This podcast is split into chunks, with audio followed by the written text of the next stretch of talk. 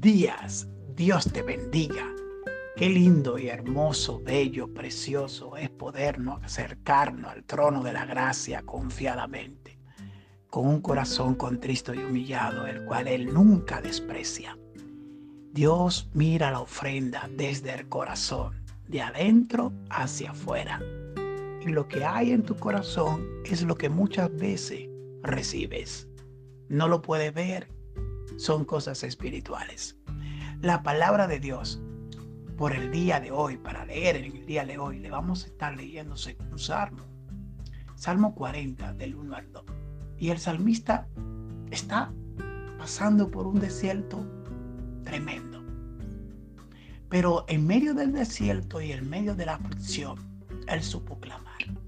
Y dice en el versículo 1 del capítulo 40 de Salmo, Pacientemente esperé a Jehová, y él se inclinó a mí y oyó mi clamor, y me hizo sacar del pozo de la desesperación, del lodo cenagoso, puso mis pies sobre peña y enderezó mis pasos. Aleluya.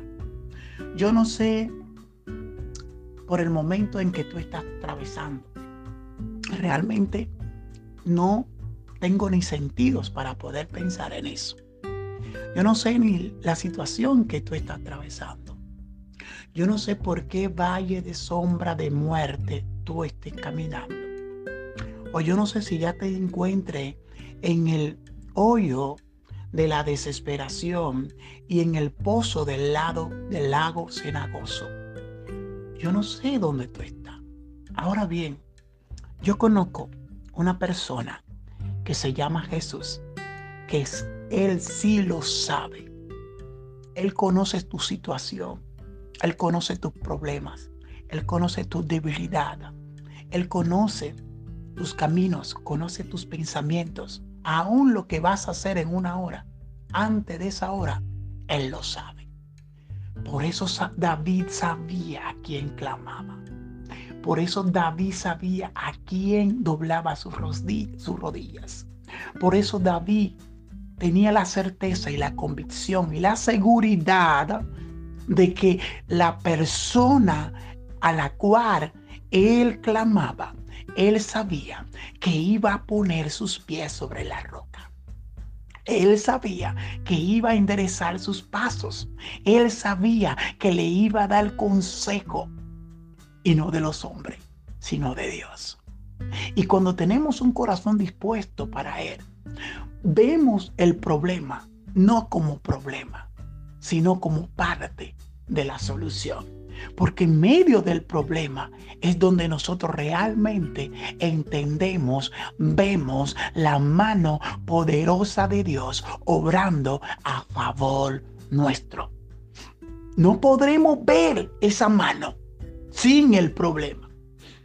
No podremos ver esa mano hasta que no toquemos fondo. No podremos ver esa mano hasta que no revalemos. Y muchas veces, muchas veces el dolor va a ser fuerte pero mayor será la bendición que te va a enseñar, que te va a instruir, que te va a, encaminar y a pasar al próximo nivel. Pero es si lo ves a Él, si lo miras a Él, si pacientemente, si con paciencia esperamos en Él. Porque pacientemente espera en Jehová eso no es una cosa de hoy para mañana, pacientemente.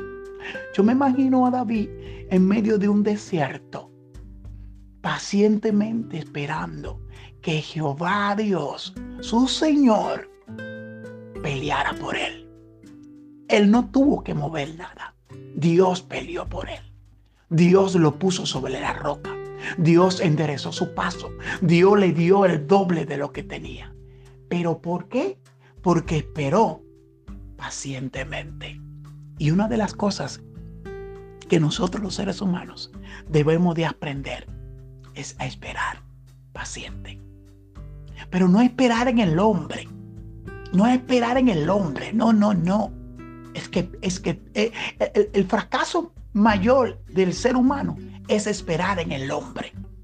Pero cuando esperamos confiadamente en Dios, en nuestro Señor Jesucristo, en que Él hará la obra, en que Él pondrá mis pasos sobre la peña, en que Él enderezará mis pasos, en que Él es el camino, la verdad y la vida, entonces llegaremos a puerto seguro. Oro por ti en esta mañana y ruego al Señor que ese pacientemente esperar en Él toque tu corazón que te dé la paciencia, el amor, la misericordia, la templanza, el dominio propio para tú esperar en Dios. Pero no esperar como que ya lo tiene. No, es esperar en Él. El tiempo de Él. No el tiempo que tú lo quieras tener, sino el tiempo de Dios. Que Dios te bendiga en este día y te dé un día victorioso. En el nombre de Jesús. Amén.